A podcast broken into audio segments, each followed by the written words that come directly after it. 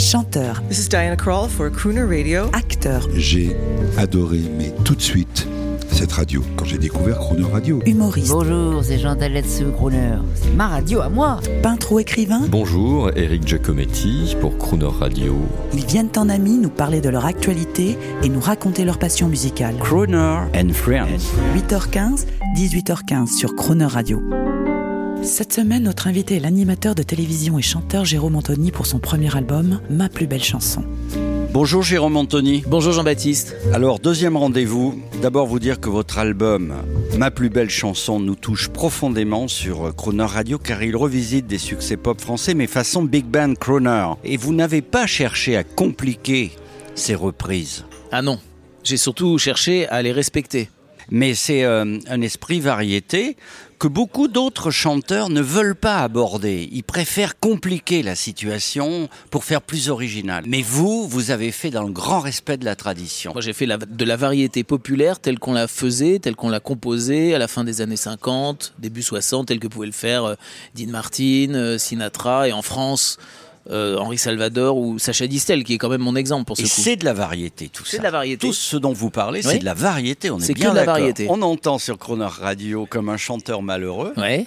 Et vous vouliez nous dire quelque chose là-dessus. Oui, c'est vrai, on l'a écouté hier, le chanteur malheureux. C'est vrai que j'avais envie de vous dire pourquoi j'avais choisi cette chanson. Déjà parce que quand j'étais gosse, Claude François, bah, c'était mon, c'était mon idole. hein. On n'avait pas trop le choix quand on était, quand on, dans les années 70. Est-ce que votre papa a dit à votre mère, euh, les enfants, ce soir, on regarde Clo-Clo et c'est Claudette Alors, c'était plutôt ma mère qui disait on regarde Clo-Clo et c'est Claudette. Voilà. Mais c'est vrai que on n'avait pas trop le choix à l'époque. Le seul artiste un peu sympa, un peu rigolo, un peu sautillant, c'était Claude François. Donc, j'étais fan quand j'étais gosse. Et cette chanson, particulièrement, je trouvais qu'il avait une voix exceptionnelle.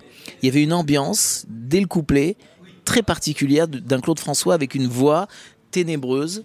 Euh, superbement bien enregistré au studio CBE de Bernard Estardi et d'ailleurs j'ai eu le plaisir de réenregistrer ma voix sur le même micro, ce fameux micro à lampe avec cette réverb très particulière, euh, sur ce fameux micro à voix du studio CBE.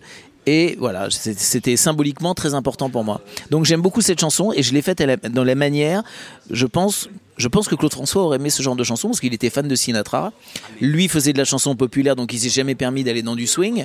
Mais je pense qu'à terme, un peu plus tard dans sa vie, Sauf c'est dans sans doute ce qu'il aurait émissions fait. des Carpentiers où il faisait des duos. euh, C'est vrai. Il a même chanté, je pense, avec des Américains, style Sammy Davis Jr. Oui, et puis il adorait reprendre euh, Paris au mois de mai ou des chansons comme ça. Voilà, mais l'a il n'a pas rencontré. Sinatra. Il a pas, Vous vous il a rendez pas, il l'a rencontré, mais il lui a pas parlé. Vous vous rendez Il l'a compte croisé. C'est Voilà. énorme. C'est énorme. Par contre, c'était un vrai professionnel à l'américaine. Ah oui, alors Claude François, c'était vraiment le. Il avait, il jetait un œil en permanence sur ce qui se passait euh, outre-Atlantique. Toutes ces influences-là, il les avait en lui. Alors lui, il a plutôt euh, pêché du côté euh, de la Tamla Motown, de toute cette culture euh, musicale. Mais je suis sûr qu'il s'était toujours dit plus tard, quand j'aurai l'âge de Sinatra, je ferai du Sinatra et je me poserai, j'arrêterai de chanter, je croonerai. Alors, une question existentielle. Ouais. Euh, cet album, il est beau, il y a des arrangements à la Frank Sinatra, il faut le dire. hein. Vous, avez- vous avez- vous avez mis le paquet? Oui, on a mis. euh, franchement, j'avais envie de me faire plaisir sur chacune des chansons. Donc on n'a pas trop regardé, on y est allé. Alors, la question existentielle. Est-ce que vous avez fait cet album pour épater vos parents? Ah, alors, j'ai pas fait cet album pour épater mes parents, j'ai fait cet album pour épater ma grand-mère.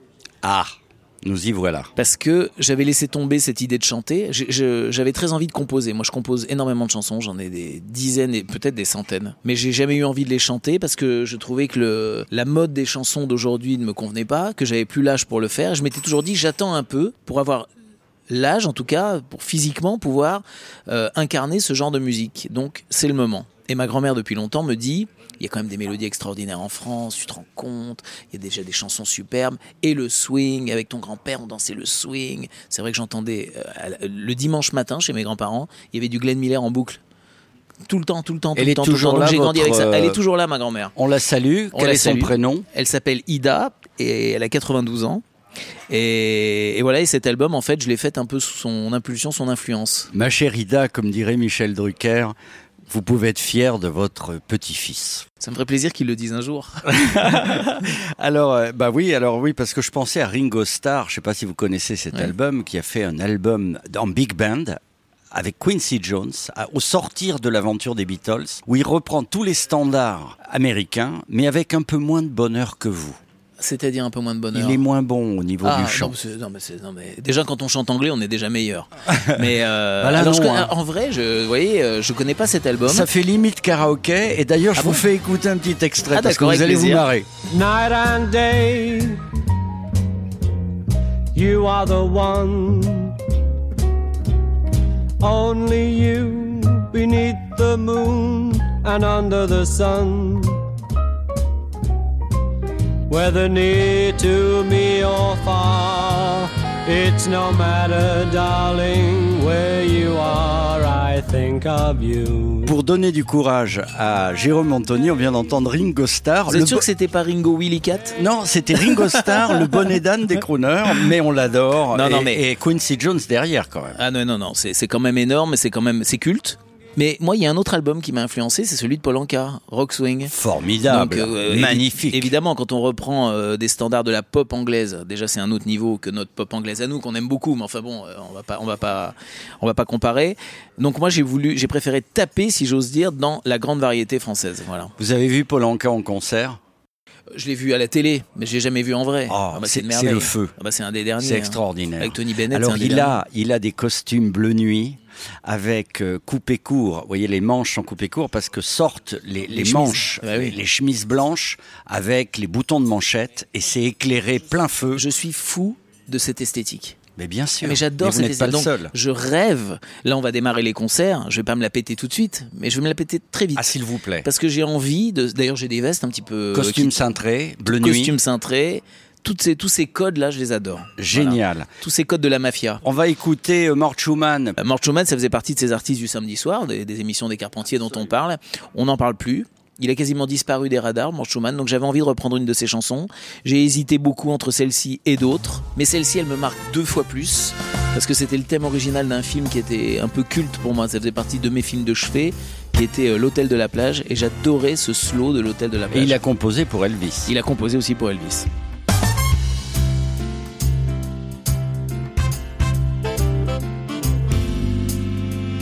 Il y a 15 ans à peine. Il y a 15 ans déjà. Ma mémoire est incertaine et mon cœur lui n'oublie pas.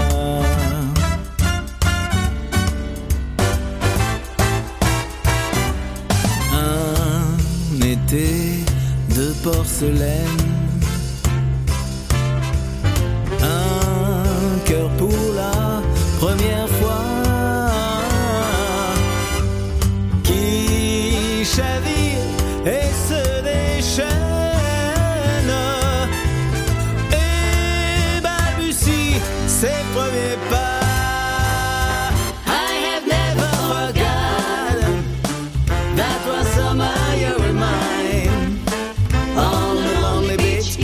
it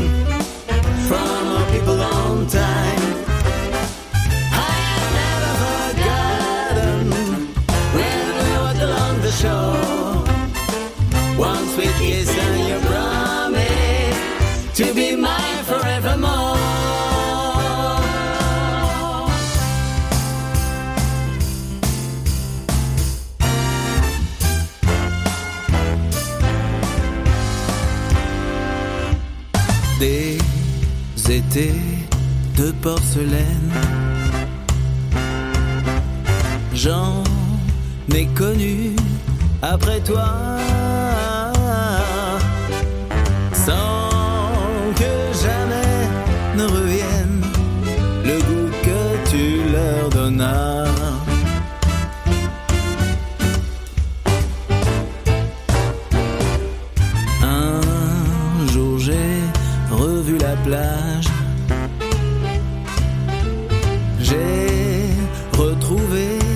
Les enfants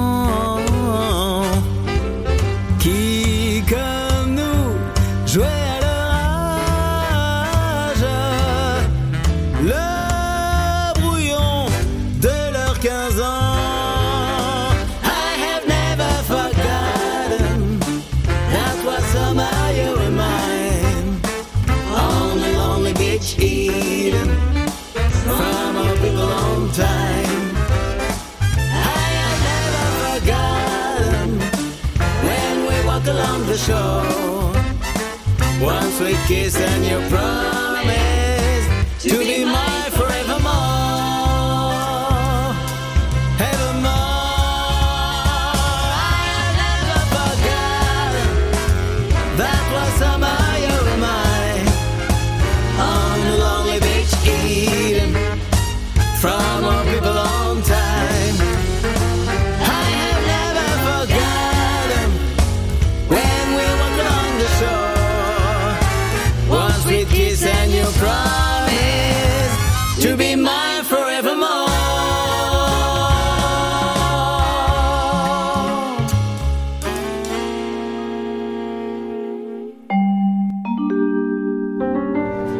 Demain à 8h15 et 18h15, vous retrouverez Jérôme Anthony, passionné par la variété française et les crooners. Retrouvez l'intégralité de cette interview en podcast sur le croonerradio.fr.